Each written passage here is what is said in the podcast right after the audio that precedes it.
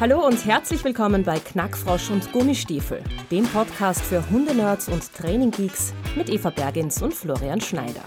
Gemeinsam mit Gästen aus verschiedensten Fachbereichen nehmen die beiden Training und Verhalten von Mensch und Tier anhand wissenschaftlicher Erkenntnisse und persönlicher Erfahrungen genau unter die Lupe. Hört rein und holt euch das Wissen auf Handy oder Laptop. Wo auch immer ihr gerade seid, Knackfrosch und Gummistiefel begleiten euch. Hallo und herzlich willkommen zu einer weiteren Folge von Knackfrosch und Gummistiefel. Heute einmal quer durch Europa nach Zypern. Meine heutige Gesprächspartnerin Andrea Dvorak kommt ursprünglich aus Wien, lebt aber mittlerweile seit 17 Jahren auf Zypern. Obwohl sie ihr Leben mit Katzen teilt, war da immer schon der Wunsch, mit Hunden zu arbeiten. Durch eine Zufallsbekanntschaft begann ihre ehrenamtliche Tätigkeit in einem Tierheim. Dort lernte sie die Trainerin Carol Hussein kennen die sie die Prinzipien des Klickertrainings einführte und den Leitsatz weniger ist mehr für sie prägte. An körperlicher Auslastung mangelt es den Tierschutzhunden vor Ort meist nicht, wohl aber am Kontakt zu Menschen und dem Erkennen der Tiere, dass sich dies auch lohnen kann. Nach der Rückkehr der Trainerin nach England versuchte Andrea in deren Fußstapfen zu treten und ist seitdem darauf bedacht, ihr Wissen stetig, größtenteils mit, mittels Online-Kursen, zu erweitern und zu festigen welche Kurse und Online-Anbieter Sie im Rahmen der Arbeit mit Hunden aus dem Tierschutz oder direkt in den Tierheimen in den letzten sechs Jahren am meisten geprägt haben, erzählt uns Andrea gleich selbst. Leider musste sie vor kurzem ihre Mitarbeit im örtlichen Tierheim aus persönlichen Gründen beenden. Gerne denkt sie aber an diese Zeit zurück. Andrea und ich werden heute versuchen, euch einen kurzen Überblick über den Tierschutz und seine Verfahren im Ausland zu geben. Wir werden die Grenzen und Möglichkeiten im Tierschutz in Bezug auf Aufzucht und Sozialisierung ansprechen und uns zusätzlich Gedanken machen, vor welche Herausforderungen ein Tierschutzhund bzw. die Betreuung im Tierheim vor Ort, die Betreuer, aber auch zukünftige Besitzer gestellt werden. Hallo Andrea. Hallo Eva, vielen Dank für die Einladung. Bitte gerne, ich freue mich, dass du Zeit gefunden hast. Ähm, Kannst du uns vielleicht ganz kurz erklären, wie so der normale Tierheimalltag aussieht und wer bringt denn die Hunde dorthin und wie schauen da die Abläufe bis zur Vermittlung aus? Ähm, in dem Tierheim, wo ich sechs Jahre mitarbeiten durfte als äh, freiwillige Mitarbeiterin, ähm, gab es drei festangestellte ähm, Männer, die eben die Zwinger geputzt haben, die Tiere medizinisch versorgt haben ähm, und äh, Tierarztfahrten gemacht haben. Und in den kleineren Tierheimen sind das meistens freiwillige Helfer, die nur auf ehrenamtlicher Basis mitarbeiten. Und ähm, meistens, also die Hauptarbeit ist eigentlich sauber machen. Okay. sauber machen und äh, dann abhängig davon, in welchem Tierheim du bist, äh, die Tiere dann auch rausnehmen oder rauslassen ähm, und sie mit ihnen spazieren gehen und sie ein bisschen auch zu beschäftigen. Okay, das heißt, die Tierheime werden dann großteils privat finanziert oder gibt es da auf Zypern auch äh, staatliche Unterstützung? Ja, es gibt in Zypern eine staatliche Unterstützung und ich habe gerade erst dieses Wochenende erfahren, wie hoch diese Unterstützung ist. Äh, ein anderes Tierheim, das ich besucht habe, hat mir erzählt, dass sie mit der staatlichen Unterstützung, mit dem Beitrag, dass sie für ein Jahr bekommen, die Hunde gerade einen Monat äh, mit Futter versorgen können. Und das ist wow. die staatliche Unterstützung. Ja. Okay. Also die Tierheime werden nur durch Sponsoren und Donations unterstützt. Okay, also ohne ehrenamtliche Helfer wird sozusagen eigentlich gar nichts gehen. Genau, genau. Ja. Ähm, jetzt, äh, wer bringt Hunde ins Tierheim und wie ist da diese Relation Welpen, erwachsene Hunde, alte Hunde, weggeworfene Hunde, von der Straße eingefangene Hunde? Ähm, Zypern hat hauptsächlich, äh, sagen wir mal, mindestens 50 Prozent Jagdhunde. Und diese Jagdhunde sind entweder jagdun, jagduntauglich, weil sie die Spur verlieren oder nicht richtig stöbern können ah, oder ja. den Weg ja. nicht mehr zurückfinden. Und dann werden die einfach zurück zurückgelassen. Im besten Fall werden sie einfach zurückgelassen. Äh, im, Im schlimmsten Fall werden sie versucht zu erschießen.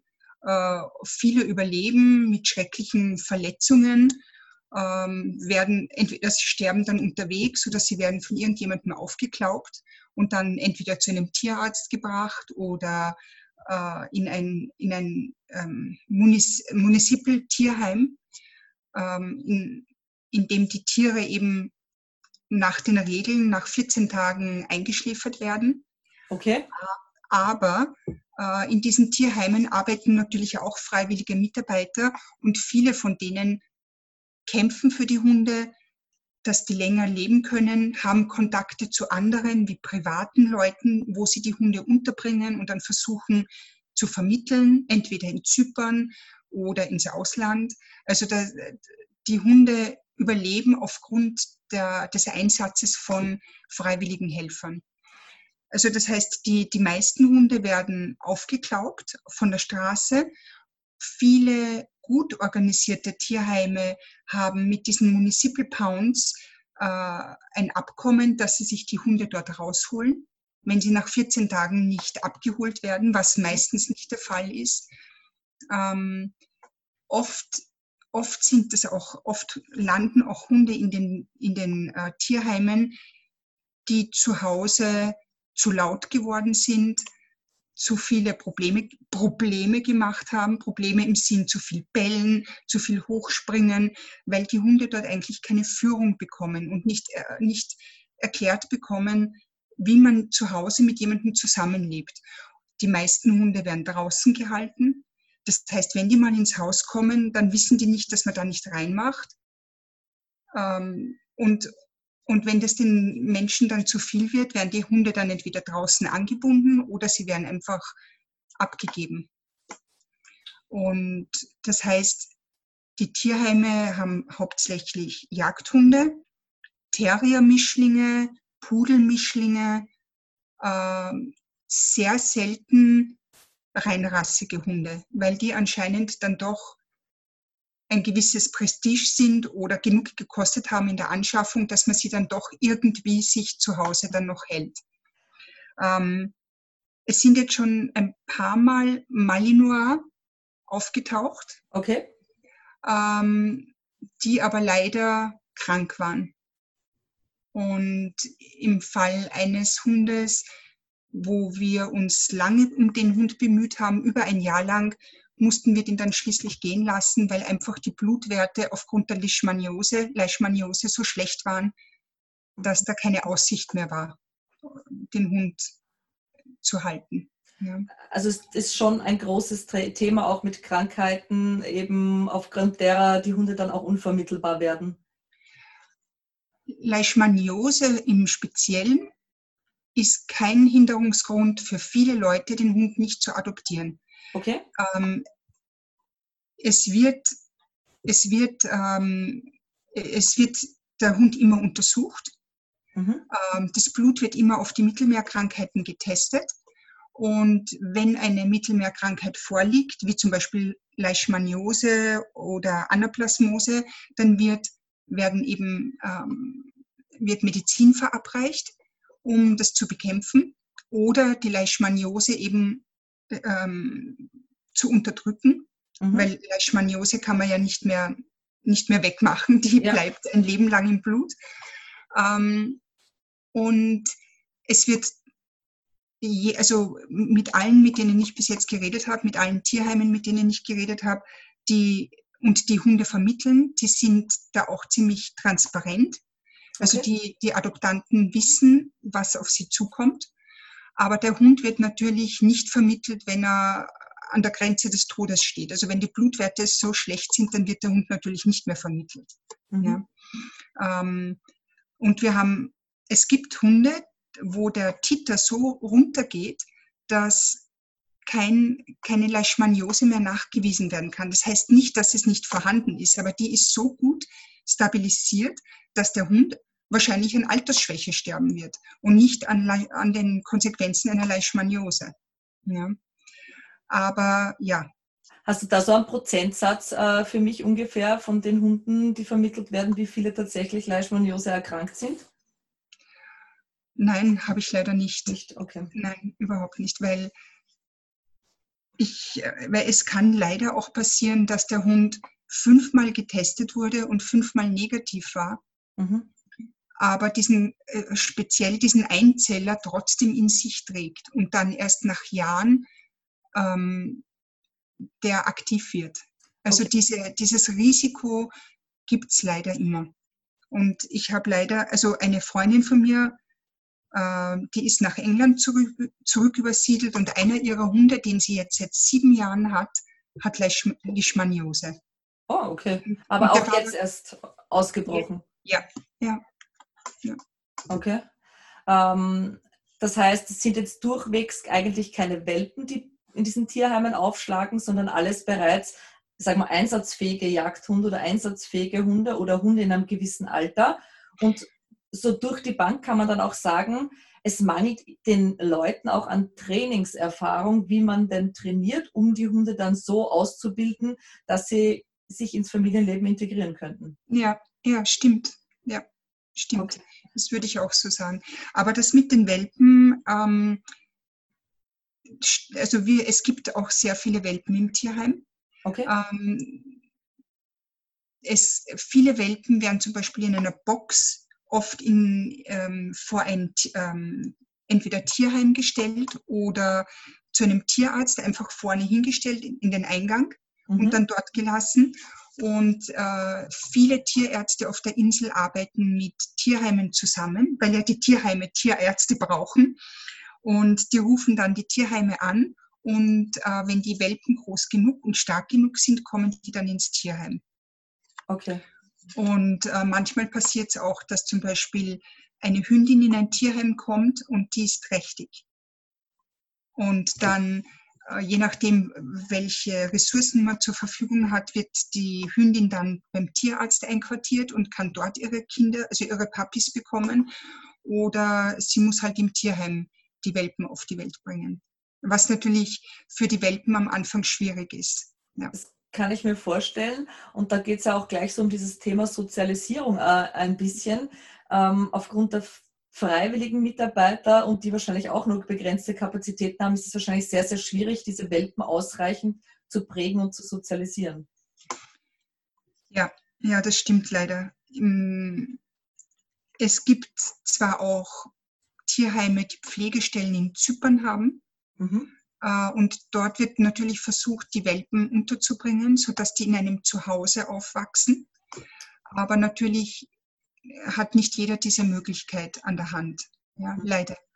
Und ähm, ich kann aus Erfahrung reden, es ist mal eine, eine Hündin mit ihren fünf Welpen ins Tierheim gekommen. Die Welpen waren zwei Wochen alt. Und ich habe mich um die Welpen und um die Hündin dreimal in der Woche gekümmert. Und diese fünf Welpen haben wirklich alles bekommen, was eben möglich war in einem Tierschutz, ähm, Umgebung. Und trotzdem sind alle fünf Welpen ganz unterschiedlich geworden in ihrem Charakter. Und das, das, das fand ich ist nicht interessant, weil einer war, war total, ich erobere die Welt und ich bin neugierig und ich renn dorthin und dorthin und, und, ähm, und, und da war überhaupt, da war, da war nur Neugierde in dem Hund und keine Vorsicht. Äh, eine andere Hündin, äh, ein anderer Welpe war okay, äh, ist ja nett, dass du da bist, ist ja nett, dass du da äh, Leckerlis für mich hast, aber weißt du was, ich bin da drüben, ich habe meine eigene, meinen eigenen Terminkalender da drüben und das ist viel interessanter dort. Und die ist, die ist auch so geblieben, die ist so selbstständig geblieben. Und zwei andere Welpen aus dem Wurf, die waren die haben genauso viel und genauso wenig erlebt wie ihre Brüder und Schwestern und die sind aber eher auf der ängstlichen Seite und auf der vorsichtigen Seite. Wenn die in ein Auto steigen, speicheln sie, haben Angst und ist, ähm, ist eine ganz unangenehme Erfahrung für die und für die drei anderen zum Beispiel überhaupt nicht. Also das ist, das ist ein irrsinnig interessantes Thema, weil ja, auch, auch äh, Nature hat einen Einfluss auf, äh, die Sozialisierung und wie die Hunde dann werden, aber die bringen selber auch schon so viel mit. So ein, ein genetisches Grundpotenzial, auf dem alles andere aufbaut. Also ja, äh, vor allem bei denen, ja. Genetisch und, e, ja, ja, genetisch und epigenetisch ja sogar. Ich habe mich ja damit jetzt in letzter Zeit sehr, sehr viel befasst, weil bei mir zieht ja im Jänner hoffentlich der nächste Welpe ein. Ähm, und da gibt es ja auch äh, einige richtig, richtig bekannte Studien, die eben dieses Thema auch auffassen. Welche Spätfolgen hat denn diese mangelnde oder geringere Sozialisierung? Und das ist ja so wie beim Menschen auch. Äh, jetzt wächst jemand in einem schlechten sozialen Umfeld auf und ist aber ein starker Charakter aus epigenetischen und genetischen Voraussetzungen und steckt das gut weg. Das Geschwisterchen ist eher der schwache Teil der Familie und steckt das weniger gut weg. Und da kommen gerade diese Sachen dann als Spätfolge sozusagen äh, viel stärker zur Geltung. Ja. Und da war eben in den Studien ist, äh, ist es darum gegangen, eben Separation Anxiety, also diese Verlassensängste, wie sich die mhm. auswirken, also die soziale, die Sozialisierung auf die auswirkt. Und das zweite Thema war dann äh, Umgang mit Neuem wie Hunde dann später auf neue Reize reagieren. Und wie gesagt, wenn man ja weiß, in Woche drei kannst du so ziemlich alle Geräusche dem Hund vorspielen und er wird es als nicht gefährlich empfinden. Wenn du das gleiche in Woche fünf machst, ist das für den Welpen der Horror. Äh, und da sieht man dann, okay, ja, natürlich passieren kann auch trotz aller Vorsicht was, aber wenn man sich dessen bewusst ist, kann man da natürlich zeitgleich viel, viel gegensteuern, vor allem wenn man die Zeit hat. Und wir hatten da mit dem Tobias Gustafsson gesprochen, der sagte, naja, so 30 Minuten Zeit mit einem Menschen pro Tag wäre schon gut für den Welpen. Und das ist ja was, was in einem Tierheim absolut nicht bewerkstelligbar ist, oder? Nein, leider nicht. Leider nicht. Es wäre bewerkstelligbar, wenn jemand dort wäre, ein Trainer oder Verhaltensberater, der den ganzen Tag dort im Tierheim ist. Ja. Und auch wenn das Tierheim nicht überfüllt ist mit fünf äh, Welpengruppen, sondern nur mit einer zum Beispiel, dann könnte man das natürlich machen. Aber wenn man ein Tierheim hat mit 100 Hunden, dann ist es einfach leider nicht mehr so möglich. Dann kann man nicht jeden Tag 30 Minuten verbringen mit einem Hund. Ja. Ähm, du hattest vorher kurz angesprochen, diese Tötungsstationen, also wo nach 14 ja. Tagen, das ist dann aber staatlich? Oder was ja, ist? Genau, ja. Also staatlich im Sinne von jedes fast jedes Dorf oder jeder, jedes größere Dorf hat so eine Tötungsstation. Okay. Ich glaube, die müssen sie haben, weil ähm, das einfach gesetzlich vorgeschrieben ist. Aber dementsprechend lieblos werden die dort geführt und die Hunde würden dort wahrscheinlich nicht mal frisches Wasser kriegen, wenn es dort nicht freiwillige Helfer gäbe. Okay, ja. also okay. Aber dort gibt es ein, zwei Angestellte, die für die Organisation an, zuständig sind, aber ich glaube nicht, nein. Ich ah, glaube, okay. die Organisation ist dem ähm, Bürger, Bürgermeister des Dorfes obliegt das. Ja. Okay, okay. Ähm, jetzt haben wir ja gesprochen, wie die Welpen oder wie die Hunde generell ins Tierheim kommen. Ähm, wie ist denn der Prozentsatz Vermittlung innerhalb von Zypern, also von Zypern oder eben ins Ausland äh, nach Europa? Wo gehen die Welpen hin und wie mhm. schaut so eine Vermittlung letztendlich aus? Ähm, von den Tierheimen, die ich kennenlernen durfte, vermitteln die meisten ins Ausland. Mhm. Ähm, ich kann mich nur an einen Hund erinnern, das war aber ein Amstaff. Äh, der wurde in Zypern vermittelt, weil der einfach weder in England noch in Deutschland wirklich Chancen hatte, dort einreisen zu dürfen. Also für den musste man ein Zuhause in Zypern finden und da wurde auch ein ganz ein tolles und liebevolles Zuhause gefunden. Aber die Hunde, die rausgehen, sind ja meistens Jagdhunde, mhm. äh, Terrier-Mischlinge, Pudelmischlinge, äh, Chihuahua-Mischlinge, äh, so in der Richtung und äh, Husky-Mischlinge und die kommen, die können ausfliegen ohne große Probleme. Okay. Ähm, der Verein, wo ich am, also sechs Jahre mitgearbeitet habe, der hat hauptsächlich nach Deutschland mhm. Die Hunde geflogen äh, und einen Teil auch nach England.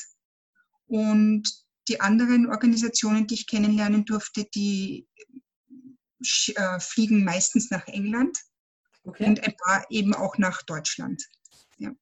Holland, ich glaube Schweden, ein, zwei Hunde habe ich mal gehört, sind dorthin gekommen. Und ähm, wenn du eine gute, eine, eine gute Organisation hast und einen guten Verein, dann kommen vor allem die, die Junghunde, also nicht die Welpen, sondern die, die, die Teenager und die Erwachsenenhunde zuerst in eine Pflegestelle.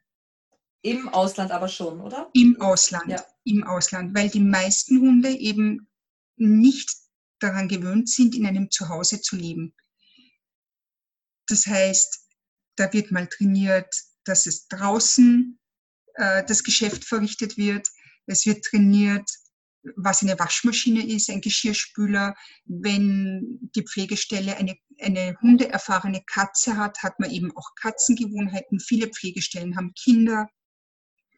Das heißt, es wird alles mit den Hunden, den Hunden eben langsam beigebracht, dass das eigentlich Alltag werden könnte. Und ähm, es wird natürlich auch ähm, geschaut, dass der richtige Hund, der passende Hund zur passenden Pflegestelle kommt. Wenn man einen eher ängstlichen Hund hat, dann wird man den nicht in die Großstadt in eine Pflegestelle geben, sondern eher in einem ländlichen Bereich. Das, äh, Andrea, kurz, das heißt aber, die Hunde werden nicht direkt zu den neuen Besitzern vermittelt, sondern die werden auch ins, also nach Deutschland gebracht, jetzt beispielsweise, ohne schon einen zukünftigen Besitzer zu haben. Genau, ganz genau. Okay, die kommen auf eine Pflegestelle und die Pflegestelle ist dann verantwortlich für die Vermittlung des Hundes. Genau. Mhm. Ah, okay, das heißt, es wird nicht aus Zypern direkt äh, vermittelt, sondern es wird von den Pflegestellen weg vermittelt. Ja und nein. Äh, Welpen, Welpen werden meistens direkt vermittelt. Okay. Die haben meistens äh, gleich eine Familie. Da ist ja einfach die Geschichte noch nicht so groß. Mhm. Da, ist, da kann man auch noch schneller sehen, okay, der kann sich dran gewöhnen oder nicht. Das, die sind einfach noch mehr formbar. Ja, klar. Äh, und die meisten Welpen kommen gleich in eine Familie. Da rede ich aber nur über, über, eine, über eine Organisation, die das ja, so ja, macht. Ja, also, ja, ja. Ähm, also ähm, Teenagerhunde, erwachsene Hunde, denen muss man einfach, da gibt es selten eine Familie, die sagt, genau den Hund wollen wir. Und nach Absprache mit der Vermittlung, die den Hund hoffentlich dann auch kennt, kann die dann auch entscheiden, okay, das kann man denen zutrauen oder nicht. Ja, ja. Was dann natürlich auch dazu kommt, ist, dass der neue Interessente, also die interessierten Leute zu der Pflegestelle kommen können. Die Pflegestelle kann sehen, wie harmonieren die was für einen Eindruck machen ja. die? Wie leben die? Können die mit dem Hund? Kann der Hund mit ihnen? Wie reagiert der Hund auf diese Leute? Und dann wird der Hund hoffentlich vermittelt. Dann bleibt die Pflegestelle eine Zeit lang frei, sodass, wenn es nicht funktioniert, dass der Hund in die Pflegestelle zurückkommen kann. Ja, ja. aber wenn man das jetzt wirklich so sauber äh, macht, im Sinne von den Hund auf das Leben in der Stadt? Und das ist ja auch eine weitere Frage, die ich dir dann noch stellen mhm. wollte. Ähm, diese Vorbereitung, also von der Straße ins Stadtleben oder jetzt im, im blödesten Fall in die kleine Maisonettenwohnung in der Wiener Innenstadt. Ja? Das ist ja auch für einen Hund, der auf der Straße gelebt hat, der im Jagdeinsatz war, äh, eine massiv große Umstellung. Und also auch für Pflegestellen stelle ich mir das als riesen, riesengroße Herausforderung vor. Aber wenn man das so machen kann, dass man eben vorher den Hund in erfahrene Hände gibt, dann muss ja auch die Rücklaufquote relativ gering sein. Die ist auch relativ gering. Also ja. es, es gibt Hunde, die leider, es gibt eine Rücklaufquote, aber die ist relativ gering. Ja. Ja, ja, weil das ist das, was mich am Auslandstierschutz so oft eigentlich gestört hat, dass die eben direkt aus dem bosnischen, aus dem serbischen, aus dem also südeuropäischen Raum, sage ich einmal, direkt an die neuen Halter vermittelt wurden. Mhm. Dort einfach gar kein äh, Bewusstsein dafür da war, dass dieser Hund als Selbstversorger unterwegs war, dass der gelernt mhm. hat, jeden mhm. Müll zu fressen und dass ja. dann für den zu Hause der ähm, im Schrank stehende Mülleimer eigentlich eine Riesenverlockung ist und der einfach sagt, äh, lieber jetzt als nie. ja. ähm, sind das ja alles Skills, die dann trainiert werden wollen oder ja. trainiert werden sollten und äh, meiner Meinung nach dann oft auch diesen kritischen Punkt in der Vermittlung darstellen. Ja, ich, ich würde auch jedem nur empfehlen, einen, einen Verein sich auszusuchen, wo man sich den Hund in einer Pflegestelle im eigenen Land anschauen kann. Es ist einfach, es ist immer ein großes Risiko dabei. Und ich bewundere die Leute, die, die einen Auslandshund adoptieren. Aber es ist einfach niemandem geholfen, wenn der Hund dann wieder irgendwo landet oder irgendwo im Garten nur gehalten wird, weil er sich nicht, nicht eingewöhnen kann. Da ist niemandem damit gedient. Und, und weder den Leuten, die ihr Herz und ihr Zuhause geöffnet haben, einem Hund, noch äh, dann die böse Nachrede an den Verein, der vermittelt hat oder nie mehr wieder von dem Verein. Äh, und dem Hund ist nicht geholfen. Also ich, wenn sich jemand für einen Auslandstierschutzhund interessiert, dann würde ich nur empfehlen, sich den Verein anzusehen und wirklich einen Verein auszuwählen, der auch eine Pflegestelle anbietet, wo man sich den Hund ansehen kann. Ja, ja, Abs also ab, absolut. Also mein erster Hund war ja aus der Slowakei, aus einer Tötungsstation in Nitra. Also mittlerweile ist es ja keine Tötungsstation mehr, ist ja auch ein Tierheim dort. Mhm. Ähm, und den habe ich mir auch von der Pflegestelle in Österreich damals geholt. Aber auch, also von dieser Organisation würde ich mir so keinen Hund mehr nehmen. Also auch was Vorkontrollen, Nachkontrollen und so betroffen hat, war ich eigentlich mehr enttäuscht. Aber auch da war ich eben nicht direkt in Nitra, sondern hatte über eine Pflegestelle in Österreich den Hund übernommen. Mhm.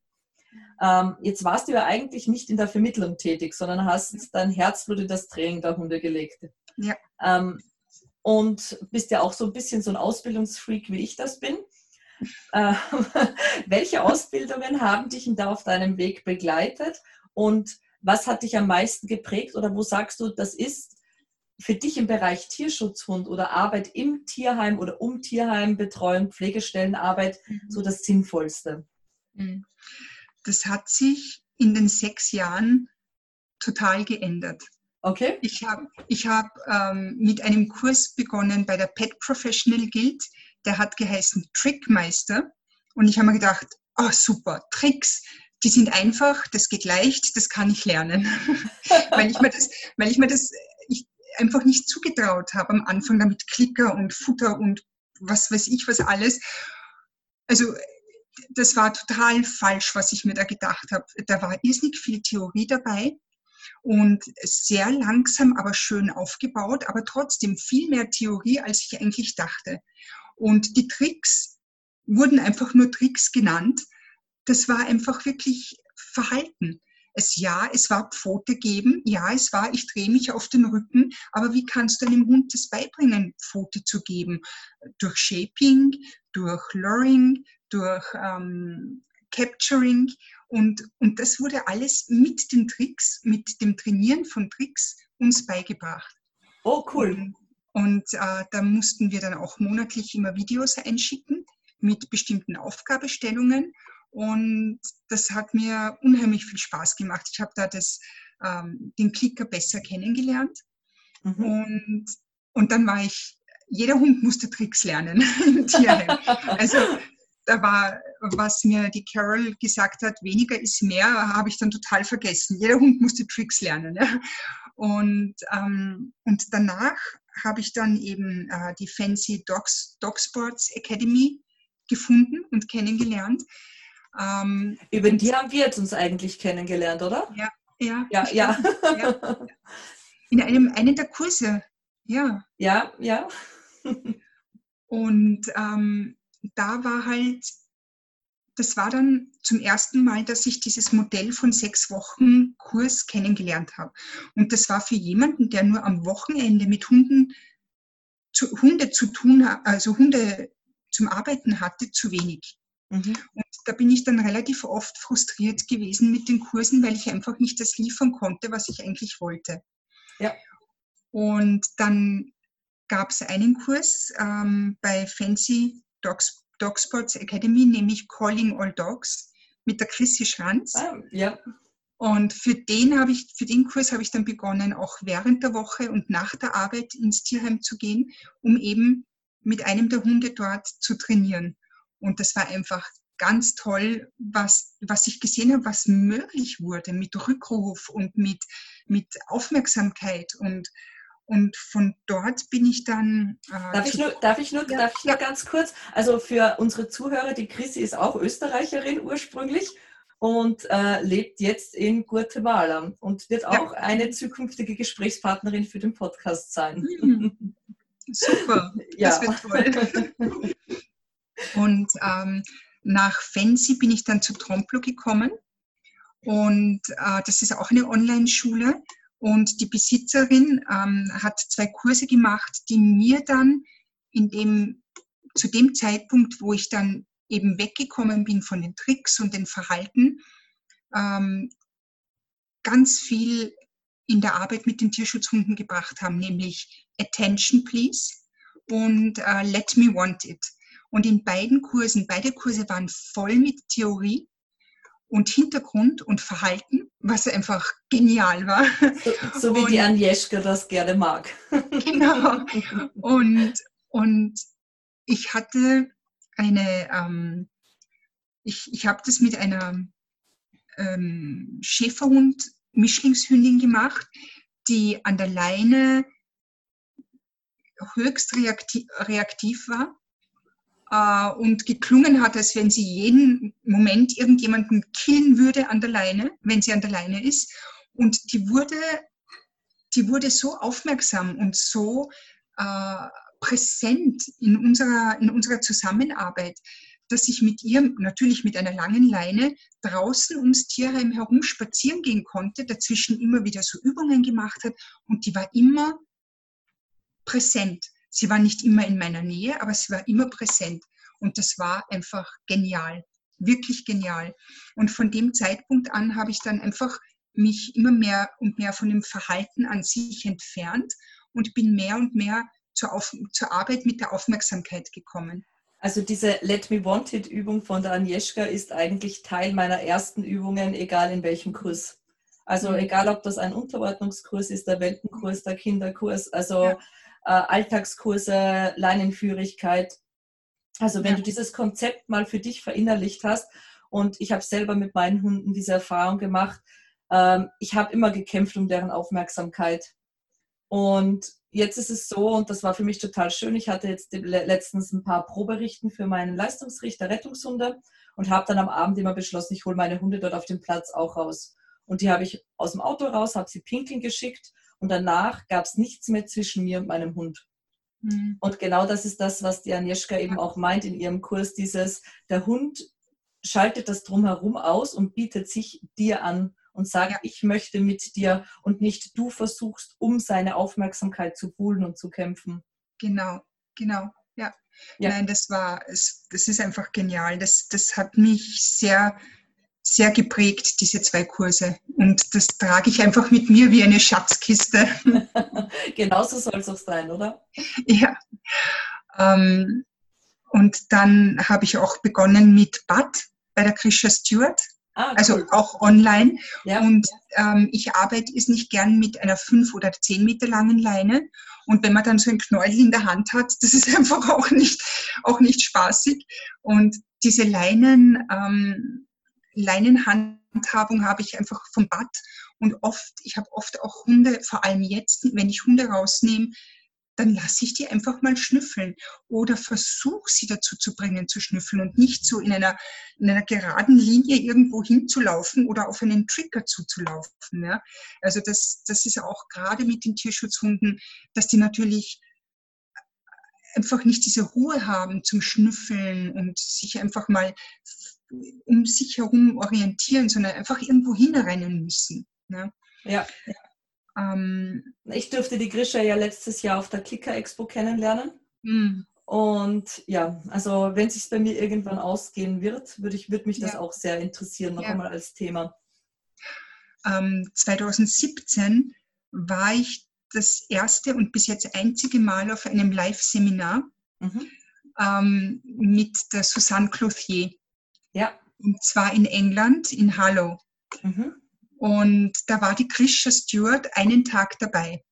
Und natürlich jeder um sie herum und wie geht das und wie geht das. Und dann hat sie diese äh, Stroking of the Leash, diese Leash Strokes demonstriert. Ich habe das Ende gehalten quasi der, als der ja. Hund und sie hat an der Leine, äh, an der gespannten Leine äh, ihre Hand zu sich bewegt. Ja. Und da entsteht eine Vibration auf der Leine, aufgrund dieser Bewegung und aufgrund dessen, dass sie gespannt ist und du streichst an der Leine entlang.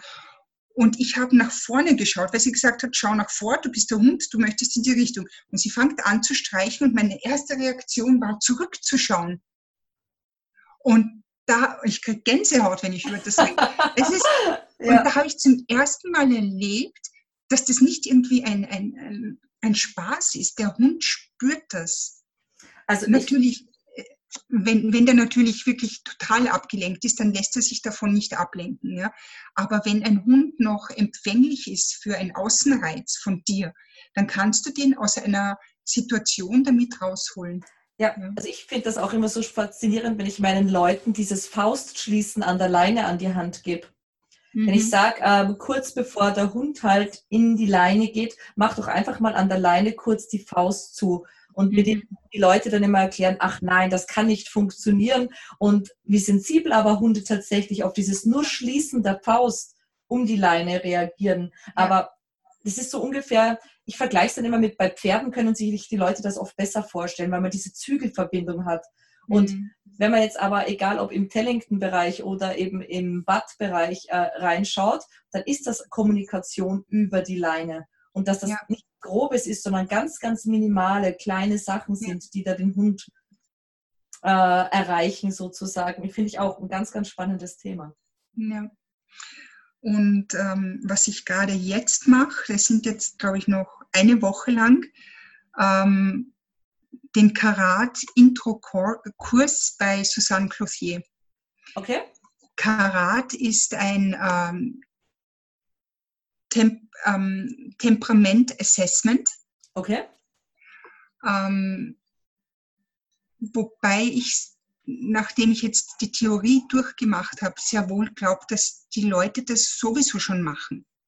Keiner geht an einen Hund und denkt sich, auch ein netter Hund, braun, braunes Fell. Ja, dann natürlich fallen einem Dinge auf, Temperamentsachen an einem Hund.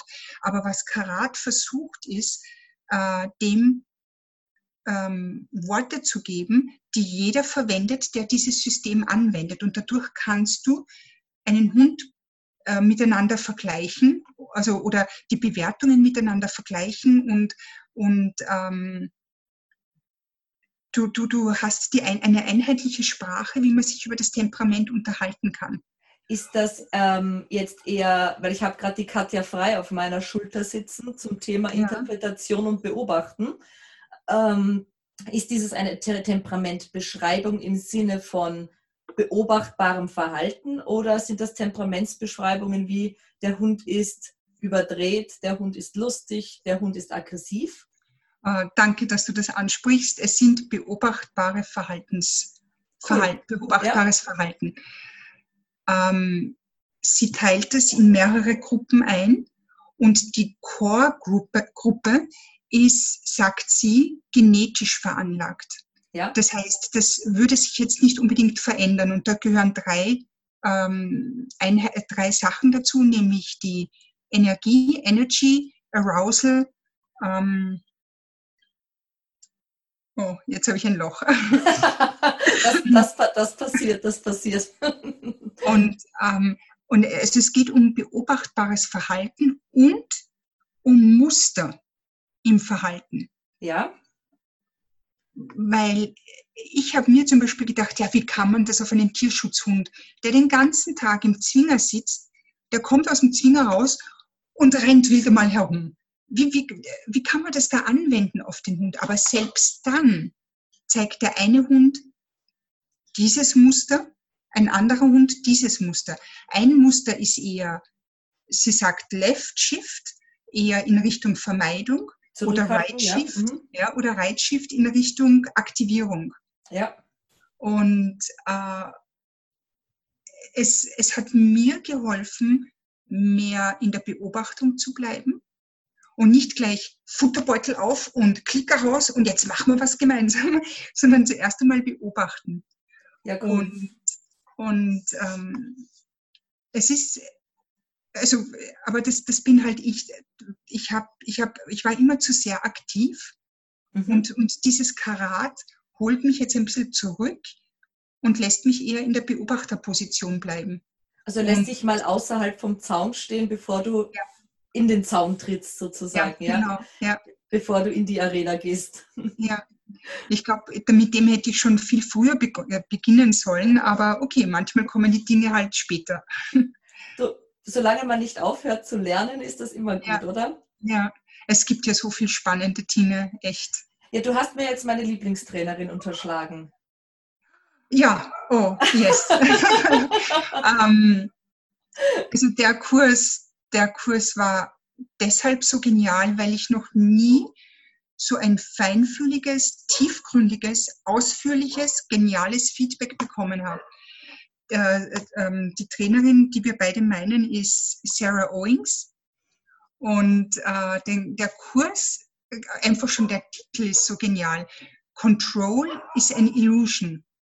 Und ähm, es ist einfach, ja, es war einfach genial, der Kurs. Ich glaube, du hast ihn ja auch gemacht, oder? Ähm, ich arbeite seit einem Jahr mit der Sarah im Privattraining mhm. ähm, und habe zusätzlich beide Kurse von ihm, also den Control is an Illusion und der zweite ist dieser Trust Code gewesen. Mhm. Die habe ich aber nur als Auditor, also ich war nicht aktiver Teilnehmer, weil ich zu dem Zeitpunkt ja schon mit ihr gearbeitet habe. Ja. Und also ich habe das Shopping Game zum Beispiel implementiert als externe, yes. Externe Bestätigung für die Prüfungssituation. Und die Sarah sagt, das ist zwar nicht ganz das, was ich damit erreichen wollte, aber ich finde es eine geniale Umsetzung dessen. Ich habe ein Video von dir gesehen und ich finde das Signalwort, das du verwendest, einfach genial. Mein Bomber. Bomber, ja.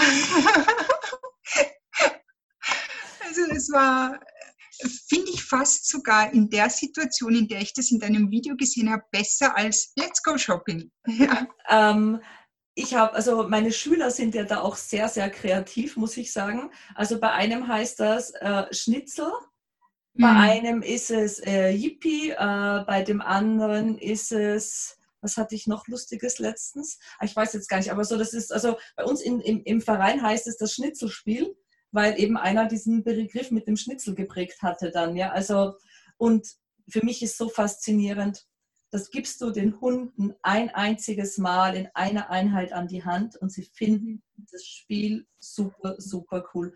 Also ich werde gern auch für die Zuhörer den Link nochmal äh, dazu stellen, zum, weil ich, also es ist für mich einfach eines der Spiele und ich habe es auch mittlerweile anderen Trainern an die Hand gegeben, eben für dieses Prüfungssituationen trainieren, ohne dem Hund das Gefühl zu geben, für die Prüfung gibt es nichts. Mhm. Weil das einfach meiner Meinung nach noch immer so ein stiefmütterliches Verhalten ist. Und wenn du aber keinen Hund hast, der in einer so hohen Motivationslage arbeitet, dass ihm das egal ist, dass die Belohnung irgendwann kommt oder jetzt auch mal 10 oder 15 Minuten nicht kommt, kannst du dir da mit einer einzigen Prüfung ganz, ganz viel kaputt machen. Und mhm. dabei ist das ganz, ganz einfach zu trainieren. Und ich sehe einfach tagtäglich bei mir in der Arbeit, ähm, wie gut Hunde darauf ansprechen. Und also viele meiner äh, Leute in den Kursen und in den Projekten, die sind da viel weiter. Also die machen das tatsächlich mit der offenen Futterschüssel. Und kein Hund, wirklich kein Hund, der das sauber aufgebaut hat, geht an die volle Futterschüssel, sondern wartet, bis in seiner Schüssel das Futter ist. Ja.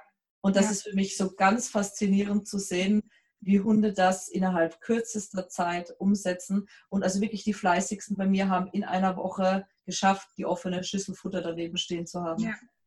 Und, und das Verhalten kann trainiert werden ohne Nein oder ja. lass das oder leave it, ja, ja. sondern von einer ganz anderen Seite und liebevollen Seite zu kommen. Ja. ja. Keiner würde seinem Kind beibringen wollen, lass das und fünfmal auf die Finger hauen, wenn es anders auch ginge. Ja? Absolut. Also die Sarah hat mich definitiv im letzten Jahr, seit ich mit ihr zusammenarbeite, sehr, sehr, sehr stark geprägt, mhm. egal in welchen Bereichen. Also ich arbeite ja eigentlich hauptsächlich mit ihr im Bereich der Verbellanzeige mhm. und das hat mir nochmal so ganz andere Wege eröffnet und viel kleinschrittiger gedacht. Also meine erste Aufgabenstellung, die sie mir gab, sagte, sag, war, wie schaut das Verhalten denn zum Schluss aus? Und ich habe gesagt, na, ich setze den Hund an, schicke ihn los, der sucht, der findet, der bellt. Sagt sie, nee, nee, nee, nee. So schon mal gar nicht, sondern wie schaut das Verhalten aus? Das heißt, wie sitzt der Hund, in welcher Körperspannung, in welcher Leinenspannung, an lockerer Leine, an gespannter Leine, wo schaut er hin, wie schaut er, äh, wie läuft er los, startet er schnell, langsam, im Galopp, im Trab, im Schritt. Und dann war ich so, oh, okay, so fein und so klein. Mhm. Und sie holt mich immer auch wieder auf den Boden der Tatsachen zurück, wenn ich so ein paar Schritte zu viel gemacht habe. Das ist echt genial. Ja, und ihr mhm. Feedback, wie du sagtest, das ist so am Punkt, so umfangreich, aber trotzdem so leicht verständlich. Ja, ja. Nein, das war ein Riesengeschenk, dass ich sie kennenlernen durfte über diesen Kurs, ja. Ja, wie bist du da, dazu gekommen, diesen Kurs zu machen? Was hat dich, also was war dein? Das ist eine gute Frage. Ähm, ich glaube, was mich so fasziniert hat, war der Titel des Kurses. Okay. Control is an Illusion. Und dann habe ich mir gedacht, stimmt eigentlich, aber wieso? Und, und dann hat sich das so langsam in dem Kurs entwickelt, dass einfach Kontrolle eigentlich gar nicht notwendig ist. Ja, ja. Also ich finde sie eine tolle Ergänzung zu Agnieszka, also zu dem ganzen äh, Tromplo-Verbund eigentlich. Ähm, und weißt du, wo ich, also ich hatte von ihr, ich glaube, es war auf der Clicker Expo in Amerika, da hielt sie einen Vortrag über Rückwärtsaufbau der Verbellanzeige. Hm. Und ich habe sie daraufhin angeschrieben und gefragt, ob sie vielleicht auch mal so ein Online-Coaching mit mir machen würde, genau um dieses Thema. Und sie sagte, naja, eigentlich bin ich ja gar kein Rettungshundetrainer, aber es ist, es ist halt an sie herangetragen worden, ob man da nicht mal drüber reden könnte. Und seitdem, also wie gesagt, jetzt ein gutes Jahr arbeite ich mit ihr zusammen. Toll. Ja. Das muss genial sein, echt. Ja, also es ist immer so himmelhoch jauchzend, zu Tode betrübt, wenn sie mir wieder zwischendrin auf die Finger klopft. Wenn du so viermal ein Herz bekommst für dein Video und deine Beschreibung und dann einmal den Du-Du-Finger. Aber ja, also es macht irre, irre Spaß, mit ihr zu arbeiten und eben weil ich ihre Art des Feedbacks so schätze. Ja, ja. Ja. Und, und das war ja dann, ich meine, ich weiß ja gar nicht, wie sie ist, wenn du eine Privat, äh, wenn du so privat mit ihr trainierst, aber ich bin mir vorgekommen in dem Kurs, wo noch 14 andere waren, dass das privat war, weil sie so viel Zeit investiert hat in jedes Feedback. Ja, absolut. Für jeden, jeden der Teilnehmer. Echt unglaublich. Ja, also ja, bin, bin ich ganz bei dir. Ja. Du, Andrea, wir plaudern jetzt schon fast eine Stunde. Wow. Du, was, was, was möchtest du zukünftigen Hundebesitzern oder auch Besitzern, die sich gerade für Tierschutzhunde interessieren, schon mal einen hatten oder die gerne Pflegestelle sein wollen, was würdest du denen empfehlen, jetzt in Bezug auf Aussuchen der richtigen Organisation und auch in Bezug auf, was man denn dann richtig trainieren kann oder worum, auf was man den Fokus legen sollte? Hm, also wenn man sich für einen Tierschutzhund aus dem Ausland interessiert, finde ich, ist es wichtig, dass man immer einen Ansprechpartner hat. Ähm, dass man immer eine, dass man immer jemanden im Verein hat, den man anrufen kann, wenn man Probleme hat. Also auch, ähm, na, auch im Nachhinein dann. Auch im Nachhinein. Das heißt, dass du deine Pflege, die Ex-Pflegestelle kontaktieren kannst. Ähm, manche Vereine haben, arbeiten sogar in, im Land, wo die Hunde vermittelt werden, mit Trainern zusammen mhm. dass man sich an die richten kann, ähm, dass die transparent sind, dass die wirklich klar und deutlich sagen, das ist mit dem Hund passiert oder das wissen wir, das wissen wir nicht. Also es sollte auf alle Fälle so transparent wie möglich sein, soweit das halt auch der Verein wissen kann, was mit dem Hund passiert ist vorher. Ähm, und natürlich muss man sich auch klar sein, dass man einen Hund holt, der oft auch eine ungewisse Vergangenheit, eine unbekannte Vergangenheit hat. Ähm, und ich glaube, etwas, womit viele Hunde aus dem Tierschutz zu kämpfen haben, ist ähm, nicht am Anfang nicht gerne allein sein zu können. Mhm. Das heißt, sie wurden aus woher auch sie kommen, seien sie von einer Familie, die sie vernachlässigt hat, aber das war ihre Familie. Dann kommen die in ein Tierheim, dann gewöhnen sie sich dort ein, dann kommen die woanders hin, dann müssen sie sich von dort wieder woanders eingewöhnen. Das heißt, dieses ähm, nicht allein sein können ist etwas, was man oft bei Tierschutzhunden findet. Mhm. Ähm, dann auch daran denken, dass wenn man den Hund neu bekommt, dass das wie eine, wie Flitterwochen sind. Da geht einmal am Anfang alles gut und alle sind glücklich und, all, und der Hund ist ganz lieb und ganz nett. Und dann dauert das so ein vier, fünf, sechs Wochen und dann kommt der richtige Hund raus, wenn der sich einmal entspannt hat. Und dann nicht verzweifeln, sondern sich denken, endlich sehe ich den richtigen Hund. Mag ich den noch immer? Kämpfe ich für den? Mache ich was mit ihm zusammen? Ja? Und ähm, ich kann jedem nur empfehlen, wenn er sich einen, welchen Mischling oder welche Rasse er sich auch nimmt, sich darüber zu informieren, was diese Rasse eigentlich gerne macht. Mhm. Und ob der, ob der Hund, der individuelle Hund, den ich jetzt hier bekommen habe, dafür vielleicht sich auch interessieren würde. Wenn ich einen Jagdhund habe, vielleicht dann Nasenarbeit. Da, es gibt so viele verschiedene Arten, mit der Nase zu arbeiten und so viele Gruppen und Organisationen, die Training anbieten. Und äh, das muss ja nicht jetzt Spürhund sein auf höchster Ebene, sondern das kann Mantrailing sein oder Dummyarbeit oder was auch immer. Aber dem Hund eine Aufgabe geben. Ja. Ähm, und, und einfach viel Spaß haben und viel Zeit miteinander verbringen. Was sind so ähm, die größten Baustellen, die du in Bezug auf, äh, äh, auf Hunde aus dem Tierschutz im neuen Zuhause siehst? Also wir hatten ja vorher schon mal kurz angesprochen, die Stubenreinheit ist ganz oft mhm. ein Thema. Ähm, also Stubenreinheit, ja. Was sind das, noch so äh, bei der Stubenreinheit kann ich, ähm, kann ich eines noch dazu sagen. Wenn man im Tierheim einmal sauber gemacht hat, dann, da kann man schon sehr viele Rückschlüsse drauf ziehen, wo der Hund hinkackt. Ja. Okay. Äh, ich, wenn du in einen Kennel reinkommst und du steigst richtig in, in den Kot hinein, dann, und das ist aber im Innenbereich, dann weißt du, okay, da gibt es einmal eine Baustelle. Aber wenn du zum Beispiel in, in ein Zimmer reinkommst und das ist alles im hintersten Eck oder in einem Eck, dann kann man schon einmal daraus den Schluss ziehen, okay, der Hund hat das Bedürfnis, nicht seinen gesamten Wohnbereich schmutzig zu machen. Mhm. Ja. Aber äh, Stubenreinheit ist definitiv äh, mal eine, eine Baustelle.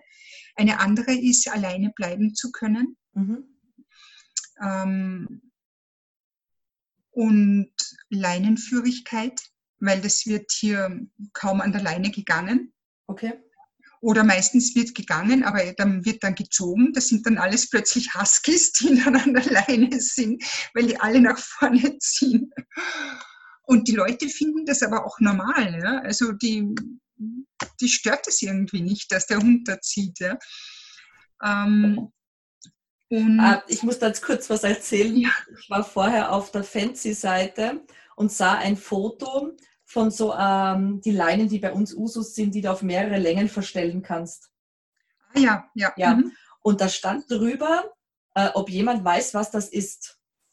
Und ich habe dann äh, hab mir dann die Kommentare durchgelesen und musste letztendlich schmunzeln, weil ich wusste nicht, dass dieses Teil European Leash, also europäische Leine heißt, okay. weil die in Amerika nicht Usus ist. Also bei uns ist das das Standard-Tool, was du in jedem Pet-Shop bekommst. Und ich habe dann darunter kommentiert und habe gesagt, so, ich finde das gerade total lustig, weil ich glaubte, ich habe geglaubt, sie, ist, sie macht jetzt einen Scherz, wie sie gefragt hat, was das ist, bis ich gelesen habe, dass das Teil European Leash heißt und eigentlich in Amerika äh, nur zu Trainingszwecken verwendet wird. Also wirklich, wenn ich sage, ich brauche zwei Karabiner, einmal für Halsband und einmal für Leine oder ich will eine Schlaufe in unterschiedlicher Größe oder die Leine variieren können. Aber tatsächlich ist das kein Standard-Tool in Amerika. Hm. Habe ich auch nicht gewusst. Ja, fand ich, fand ich heute sehr spannend. Das zum Thema Leine. Ähm, Wie schaut äh, Baustelle Hund-Hund-Thema oder Jagen aus? Oh. Ja, genau. Stimmt. Habe ich irgendwie ganz vergessen. Ähm, äh, ja, da kann ich nur Ja, kann ich nur ja dazu sagen. Ähm, viele, ähm, also was ich beobachten konnte, und ich will das jetzt auch nicht generalisieren, obwohl das jetzt wahrscheinlich so ein bisschen klingt. Ähm, es wird, die Hunde werden meistens zu früh weggegeben. Ja. Dann kommen die zur Familie. Dort wird er dann meistens nur in der Familie gehalten und ähm, läuft wahrscheinlich nur im, im Garten herum, wenn es einen Garten gibt oder halt im Erdbereich um das Haus herum, hat eigentlich zu Hunden keine wirkliche, äh, wirklichen Kontakt. Oder ähm, ja, also es ist, es ist leider auch ein Thema, diese Hund-Hund-Begegnungen. Okay. Weil die Hunde andere Begegnungen nicht immer gewohnt sind und auch nicht kennen. Ähm, und das andere war, du hast gesagt, Hund, jagen. Hund, Hund jagen. jagen. Ja, ja, jagen auch. Ähm, wir, es gibt Pflegestellen, die hundeerfahrene Katzen haben. Ja. Äh, und dann würde sich der Hund an die Katze, an diese Katze gewöhnen. Und dann kommt aber dieser Hund, der sich an eine hundeerfahrene Katze gewöhnt hat, in einen Haushalt, wo Katzen leben, die keine Hunde gewöhnt sind. Und man glaubt, oh ja, das geht ja alles gut. Und die, die Katze pfaucht und rennt weg. Und der Hund hinterher. Also es ist, es ist leider, da, da muss halt dann auch an die Leute weitergegeben werden, beide Seiten, Hund und Katze, wieder aneinander zu gewöhnen. Also nur weil der Hund zum Beispiel in einer Pflegestelle war, wo er sich an Katzen gewöhnt hat, heißt es das nicht, dass der Jagdinstinkt weg ist. Etwas rennt weg, das wird angeschalten bei den meisten Hunden. Ja. Für mich ist das immer sehr erschreckend zu lesen auf diesen Hunde-Entlaufen-Seiten, da ist der Hund den ersten Tag bei der neuen Familie und da wird ganz ohne Sicherheitsgeschirr, ganz ohne Vorsichtsmaßnahmen agiert und der Hund ist am ersten Tag auf und davon und natürlich aufgrund Unsicherheiten der neuen Umgebung vielleicht vom Land in die Stadt übersiedelt und, und, und. Natürlich sehr, sehr schwer, diese Hunde wieder einzufangen. Was kannst du da mitgeben, so als Tipps für die ersten Tage mit einem Tierschutzhund? Meinst du die ersten Tage oder die ersten Wochen oder die ersten Monate? Abhängig natürlich vom jeweiligen Individuum. Ähm, äh, also jeder verantwortungsvolle Verein wird den und jede verantwortungsvolle Pflegefamilie wird den neuen Besitzern nichts anderes sagen als bitte lasst den Hund nicht ohne Leine laufen in den ersten drei Monaten. Und äh, es gibt natürlich diese langen Leinen, 5 Meter Leinen, 10 Meter Leinen. Und äh, das kann ich nur jedem empfehlen, den Hund für die ersten drei Monate nicht ohne Leine in einem nicht eingegrenzten Areal laufen zu lassen. Also wenn, wenn das ein, ein freier Spaziergang ist, immer mit langer Leine, immer. Und, und von Anfang an mir Rat holen oder in einen Kurs gehen und, und Rückruf und Aufmerksamkeit. Und je mehr man mit dem Hund macht, egal was, aber der Hund bindet sich ja auch. Und der Hund, ich glaube dadurch, dass die sich ja dann auch anfangen, wohl zu fühlen und sich sicher fühlen, die wollen ja auch bei dem Menschen bleiben. Aber das braucht einfach auch eine Zeit, bis sich das aufbaut. Und bei den manchen geht es schneller, bei den manchen geht es nicht so schnell. Aber ich kann einfach nur, ich meine, drei Monate, das klingt zu lang, aber wie, was sind drei Monate zum Rest des Lebens, nichts. Ja. Besser auf, das, auf der sicheren Seite. Und, und es gab mal eine, eine Pflegestelle, die hat sich bewusst einen unserer Angsthunde ausgesucht. Ich musste den Hund vermessen und die hat ein Sicherheitsgeschirr anfertigen lassen und hat uns das geschickt und der Hund ist mit diesem Sicherheitsgeschirr geflogen und bei ihr angekommen. Ja. Und der hat es dann, und auf dem Sicherheitsgeschirr war sein Name und die Telefonnummer und Telefonnummer der Pflegestelle. Von Anfang an. Ja. ja. Ähm, ja. Also wenn man sich mit einem Hund beschäftigen möchte und eine, eine Herausforderung möchte, dann dann glaube ich, wäre ein Tierschutzhund aus dem Ausland die richtige Möglichkeit dazu. Das heißt, wir wollen aber eigentlich auch unseren Zuhörern nur mitteilen, dass man sich bewusst sein muss, dass wenn man vor allem einen älteren Hund mit Vorerfahrung aus dem Tierschutz übernimmt, dass der schon sein eigenes äh, Rucksäckchen, sein Päckchen mitbringt, ja. das je nach Rasse, je nach Vorerfahrung mal größer oder mal kleiner sein kann, ja. aber definitiv vorhanden ist. Ein Thema würde mich noch brennend interessieren. Ähm, Thema mit Menschen, weil die meisten dieser Hunde haben ja tatsächlich anfangs keine gute Erfahrung mit Menschen gemacht. Mhm. Ähm, wie schaut es da aus, weil du jetzt auch schon einen Angsthund angesprochen hast? Ist es jetzt Angsthund umweltbedingt oder habt ihr auch sehr, sehr viele Hunde gehabt, Angst Menschen gegenüber, also die jetzt so gar nicht zugänglich waren? Ähm, ja, die hatten wir leider auch, aber erstaunlicherweise sind die Hunde relativ selten. Okay. Und ich glaube auch, also das, was ich gesehen habe, und das ist natürlich jetzt nicht ähm, statistisch gesehen kann man das nicht verwenden. Aber was ich gesehen habe, war, dass die Hunde, die vor Menschen Angst hatten, ähm, keine Sozialisierung hatten. Ich kann mich an Hunde erinnern, die einfach mit ihrer Mutter im Freien aufgewachsen sind und als sie dann etwa ein halbes Jahr alt waren, eingefangen wurden. Mhm. Und die Hunde hatten es ziemlich schwer weil die einfach wirklich lange gebraucht haben, bis die Vertrauen gefasst haben zu Menschen. Also die haben eigentlich in ihren ersten Lebensmonaten ja. die Menschenscheuheit gelernt. Ja, genau. Die, also die meisten Hunde, die ich gesehen habe, wurden nicht geschlagen oder missbraucht und haben deswegen Angst, sondern die waren einfach nicht richtig sozialisiert. Ja, wo wir wieder beim Thema sind der ausreichenden ja. Sozialisierung. Genau. Und, und einer dieser Hunde wurde jetzt vor kurzem vermittelt als, ich glaube, sie ist zehn oder elf Jahre, die hat neun Jahre im Tierheim verbracht. Oh wow. Und die wurde erst jetzt vermittelt und die taut jetzt langsam auf die liegt auf einem Sofa und kuschelt sich mit dem Kopf so an den Menschen an oder lässt sich, also sie ist natürlich noch immer vorsichtig, aber in den Fotos, die ich gesehen habe, wo sie gestreichelt wird hinter den Ohren, sieht man richtig, wie sie sich so in die Hand hineindrückt. Ja? Oh, schön. Und das ist einfach riesig. Ja, das ja. ist riesig. Ja, das, also ich muss immer ehrlich sagen, also mein erster Hund war aus dem Tierschutz und ich hatte ja dazwischen immer Hunde aus dem Tierschutz oder auch mein Terrier ist ein Tierschutzhund, aber der eben als Welpe. Und ich muss ehrlich sagen, ich würde, habe natürlich ganz andere Voraussetzungen, weil ich ja Sport mit meinen Hunden machen möchte. Äh, für mich waren diese Herausforderungen teilweise sehr, sehr belastend. Also mhm. ähm, der erste Hund ist leider nur 15 Monate geworden, der hatte Leukose dann. Der nächste Tierschutzhund, der war gemeinsam mit äh, meinem äh, Calypso, der ist mit meinem Ex-Freund dann mitgegangen der hatte ein Megathema mit Männern, der hatte auch mehrmals gebissen, also abgeschnappt, beißen war es ja nicht, weil er immer nur gebissen, aber Richtung Gesicht. Also da hatten wir auch öfters Verletzungen bei unterschiedlichen Menschen, Trainern. Ähm, es war schwierig, ihn wo mitzunehmen. Es, also ich bewundere jeden, der es tut, aber ich sehe auch die Herausforderungen und ich sehe die Herausforderungen, die ich im Verein tagtäglich damit habe. Eben Hunde, die in gewissen Situationen sich nicht frei bewegen können Hunde, ja. die dann so fast autistische Züge zum Beispiel kriegen und eben in eine Starre verfallen, kein Futter, kein Spiel, nichts ja. annehmen können.